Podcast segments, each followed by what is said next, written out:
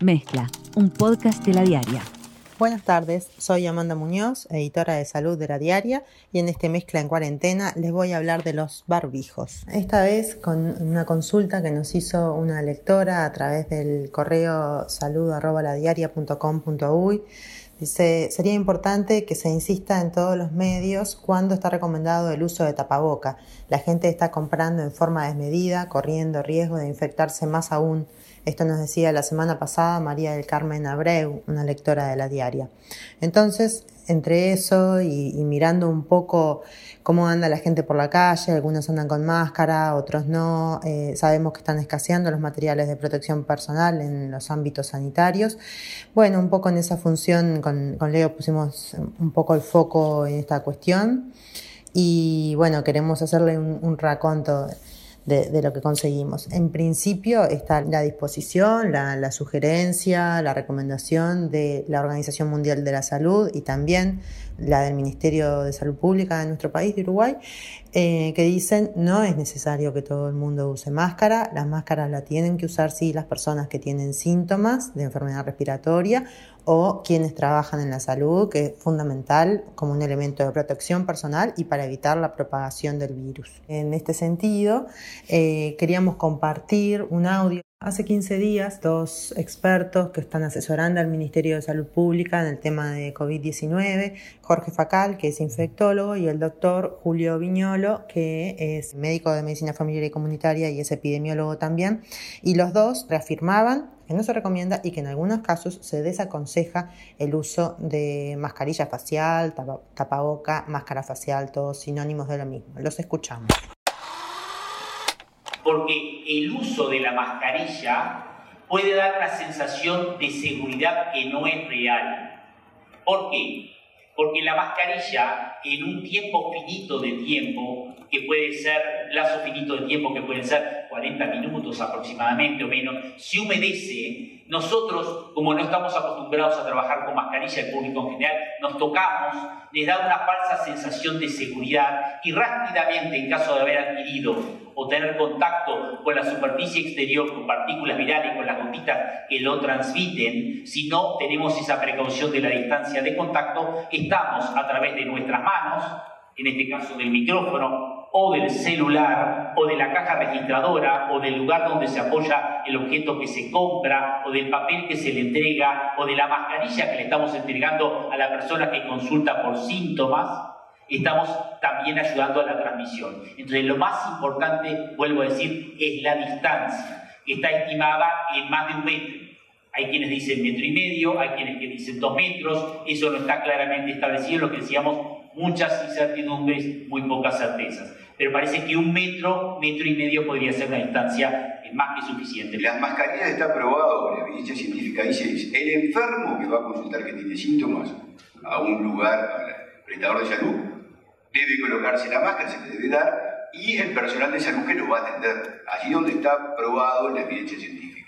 Para usarlo comúnmente en personas sanas en la comunidad no tiene este, ningún sentido. Entonces yo diría, la distancia, lavarse las manos con agua y jabón lo más frecuentemente, utilizar alcohol gel y bueno, en la medida de la presencia de síntomas, consultar inmediatamente este, al médico.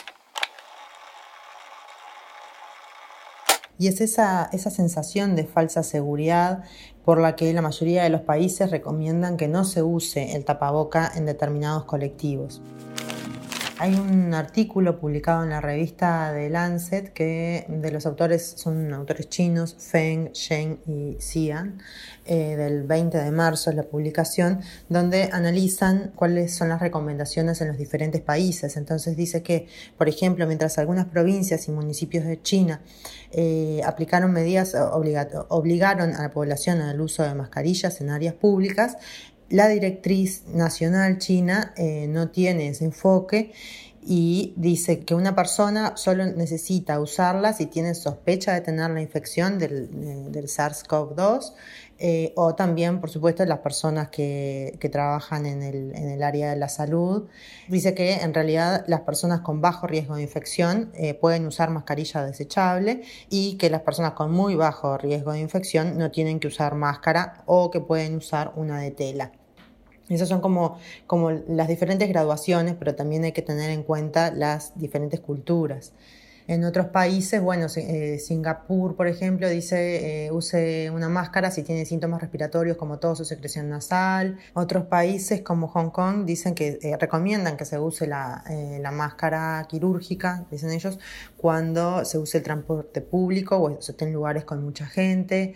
Estados Unidos dice que no recomiendan la máscara facial para, para personas que no tienen enfermedades. Alemania dice no hay evidencia suficiente para demostrar que el uso de una máscara quirúrgica reduce significativamente el uso de una persona sana de infectarse mientras la usa. Se dice que puede dar esto que decían los médicos, una falsa sensación de seguridad. Pero también los autores de, este artículo de The Lancet mencionan que bueno, que también es delicado, o sea, decirse, eh, úsenlo cuando tengan síntomas, cuando se ha demostrado que este virus se puede transmitir aún en personas asintomáticas, como otras cuestiones también relativas a lo que implica usar o no usar una máscara, mencionan que ya se ha visto, o sea, como mayoritariamente a quienes se les sugiere usar las máscaras en ámbitos públicos, es decir, sacando al personal de la salud, son quienes tienen síntomas, que ha provocado una estigmatización y agravamientos raciales y que por eso se necesita como más educación al público sobre el uso de máscaras faciales, es decir, que no sean un motivo de discriminación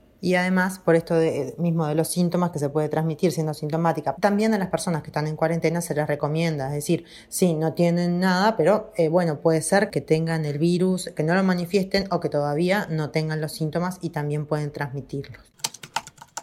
Y ahora estos días consultaba, consulté a una epidemióloga, Marisa Buglioli, y ella me decía que, o sea, pasados estos días y con esta psicosis, bueno, es bueno, no es bueno usar, no, me dice, las pautas del Ministerio de Salud Pública son claras, quienes tienen que usar son los trabajadores de la salud, da esta sensación de falsa seguridad, y dice, y además, o sea, no, no sustituye la, la, medida fundamental, como decían los médicos, que es lavarse las manos, es decir, tener la, la correcta higiene y cumplir con con la sugerencia de distanciamiento social.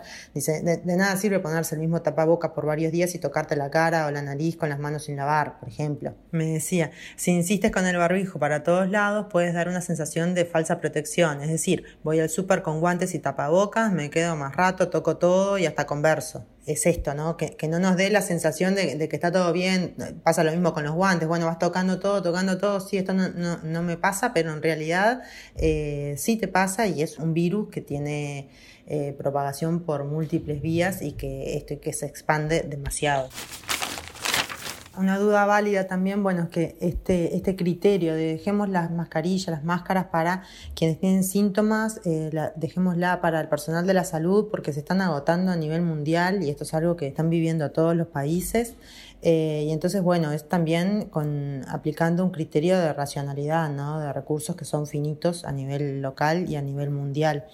En ese sentido, en estas semanas están saliendo como múltiples propuestas y muchas alternativas para, bueno, ¿cómo hacemos?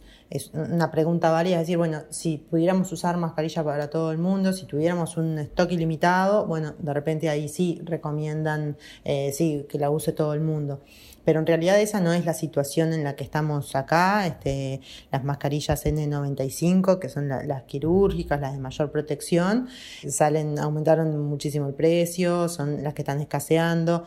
También se dice, bueno, para los pacientes con síntomas, bueno, no, este, cubre también una mascarilla común, no es necesario tener una mascarilla tan cara, pero bueno, las, estas discusiones se arrastran a nivel mundial. Nos pareció interesante compartir lo que dice Laura Sanders en un artículo que se publicó el 27 de marzo en Science News, donde eh, cuenta que los trabajadores de la salud están considerando reusar máscaras o usar máscaras caseras durante, la pandemia. Para eso ella entrevista a David Witt, un infectólogo y epidemiólogo del Kaiser Permanent Oakland Medical Center de California, Estados Unidos, y también cita un artículo de Llama, donde bueno, piden donaciones a, dentistas, trabajadores de la construcción y trabajadores de spa que tengan máscaras eh, que no vayan a usar. Esto, que parece en una situación eh, normal, parece una locura, en una situación de crisis no lo es. Vamos a ver por qué. Menciona una investigación que se hizo en Singapur, donde tomaron muestras de, máscaras eh, N95 eh, de los zapatos y de las gafas de 30 trabajadores de la salud después de haber estado en 15 habitaciones de pacientes con eh, COVID-19. Y detectó que no se halló material genético eh, viral por lo que sí sugieren el uso prolongado de máscaras y gafas, aunque eh, advierte que eh, la prueba fue hecha en, salas donde los pacientes tenían aislamiento con intercambios de aire, con 12 intercambios de aire por hora, entonces que esas condiciones ambientales también podían hacer que el virus estuviera menos en el ambiente pero en realidad tanto ese estudio como, como lo que proponen eh, los médicos que, mencionamos, eh, lo que dicen es que dos o tres días eh, sobrevive en superficies duras. Entonces es eso lo que están tomando en cuenta. Bueno, si yo me saco la máscara, la dejo cuatro o cinco días, esa máscara ya no va a tener el virus cuando yo la vuelva a usar. otras alternativas que están probando es este, usar calor, desinfectantes químicos y luz ultravioleta. Eh, para también para poder reutilizar las máscaras. Y menciona un estudio que fue hecho en Vietnam en 2015 que dice que las máscaras de tela no son las ideales en ese estudio decía que había algunos trabajadores que tenían máscaras de tela y este, tuvieron más probabilidades de contraer el virus de lo que pasaba con las, eh, máscaras quirúrgicas, que son hechas con fibras más gruesas y que eh, tienen una capacidad de atrapar una mayor variedad de partículas. Pero de todos modos decía esta nota de Lanza que aún imperfectas, eh, esas máscaras caseras ofrecen cierta protección. Por último, este artículo menciona que el CDC, el Centro de Control de, Prevención de Enfermedades, de Estados Unidos recomienda usar máscaras caseras eh, como una opción de último recurso. Eh, y entonces ahora vamos a poner mínimamente y rápidamente el foco en lo que dice el CDC. Y acá vemos cómo como bueno, todo es, hijo de la necesidad y del momento en que se está. Estas eh, son una serie de recomendaciones, estrategias para optimizar el suministro de máscaras faciales, eh, lo, elaboró el Centro de Control de Enfermedades de Estados Unidos, en tres escenarios, en el escenario convencional, en uno de contingencia y en el de crisis, que es en el que se está ahora. Entonces, en el escenario eh, convencional, lo que recomienda es, el uso de las máscaras quirúrgicas aprobadas por la FDA, por la Agencia de, de mm, Alimentos y medicamentos de Estados Unidos eh, y eh, seguir el uso estricto de la etiqueta. En, una situación de contingencia, dice, bueno, eliminar las, mascarillas para los visitantes de áreas públicas, es decir, restringir el uso, eh, que estén sí disponibles para, en centros de salud, que estén disponibles para pacientes sintomáticos y para el personal de la salud. Y lo que le recomienda el personal de la salud es que haga un uso extendido de la máscara para ver a diferentes pacientes que se quede con la misma máscara, siempre manteniendo la distancia que, tiene que mantener y que no se la saque en ningún momento. Si en un momento se la, se la va a sacar, tiene que ser en otra habitación, no en la habitación en la que está lavarse las manos después, este, además de desecharla debidamente.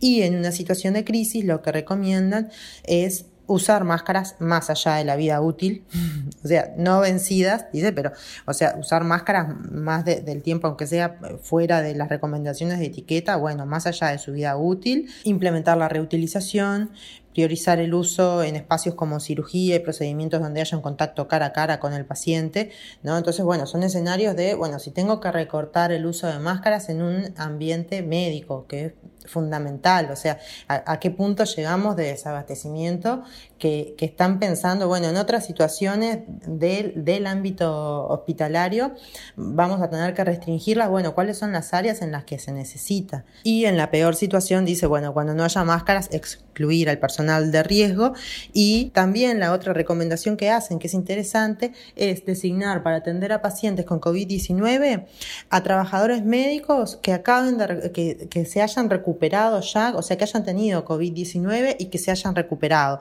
porque si bien no está demostrado que se genere inmunidad contra el virus, bueno, es de suponer que haberlo tenido eh, ya te hace adquirir cierta inmunidad y bueno, llegada la necesidad son quienes tendrán que ir a atender a los pacientes. Y por último, esta, esta estrategia, este comunicado del CDC dice que se pueden usar máscaras caseras como pañuelos o bufandas, pero como último recurso, dice, no se consideran elementos de protección personal ya que se desconoce su capacidad. Lo que dicen sí o sí es que cubra todo el frente de la cara, o sea, de lado a lado, y eh, desde la nariz hasta abajo del mentón, porque lo que puede pasar es que si es más corta o si está abierta o no, no es lo suficientemente cerrada, las partículas que son mínimas, mínimas, se terminen escapando y también queden flotando en el aire y que sean aspiradas por la otra persona. Por eso es que se dice que es fundamental la distancia más allá de que tengas una máscara A, B o C. Y por último, quería compartir un artículo publicado por la Universidad de Cambridge, hecho por varios, varios investigadores, entre ellos Anna Davis y Katiana Thompson, donde testean la, la eficacia de las máscaras caseras. Lo que hicieron fue testear la eficacia de máscaras caseras para bloquear, eh, la eficacia que tienen para bloquear los aerosoles, o sea, estas partículas que liberamos al hablar, al toser, al estornudar, con bacterias o con virus. Entonces, eh, trabajaron con 21 voluntarios sanos que se habían hecho sus máscaras a partir de camisetas de algodón y las compararon con la eficiencia de las máscaras quirúrgicas. Lo que dicen es que ambas redujeron significativamente el número de microorganismos expulsados aunque la eh, eficiencia de la máscara quirúrgica fue tres veces mayor, o sea, eh, logró bloquear por tres la transmisión de estas partículas que lo que habían logrado las máscaras caseras. La investigación abarcó la comparación entre varios materiales, eh, camisetas de algodón, paños de cocina, eh, la tela de la bolsa de la aspiradora. Bueno, lo que concluyeron fue que la funda de almohada y la camiseta de algodón eran los materiales más adecuados para hacerse máscaras de protección facial improvisadas. Aún así, por ejemplo, para el bacterógrafo MS2, un tipo de bacteria, la tela de la camiseta de algodón demostró tener un 50% de eficacia, es decir, dejó pasar la, mitad de las partículas contra el 89% de las máscaras quirúrgicas. Entonces es esto, ¿no? También tener cuidado de estas soluciones tampoco nos protegen, ¿no? Y en síntesis lo que dicen es que eh, una máscara casera puede reducir el, riesgo, pero que, en una enfermedad con múltiples vías de transmisión sigue estando el riesgo de, o sea, que, no, no, te dé la seguridad que no se tiene.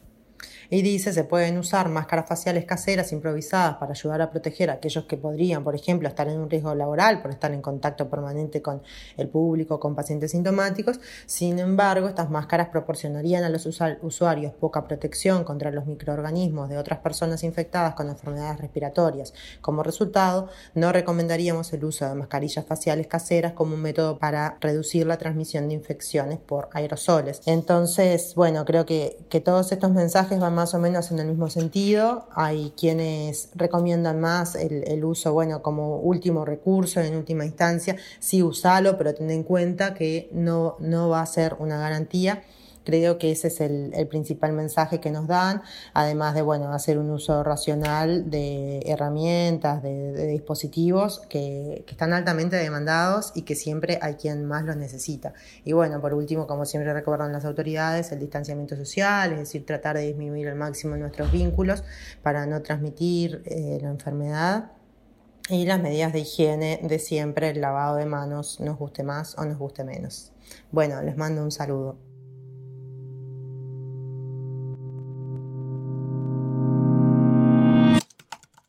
Conducción, Amanda Muñoz. Participación, Leo Lagos. Edición, Joaquín Fernández. Sumate a nuestra comunidad.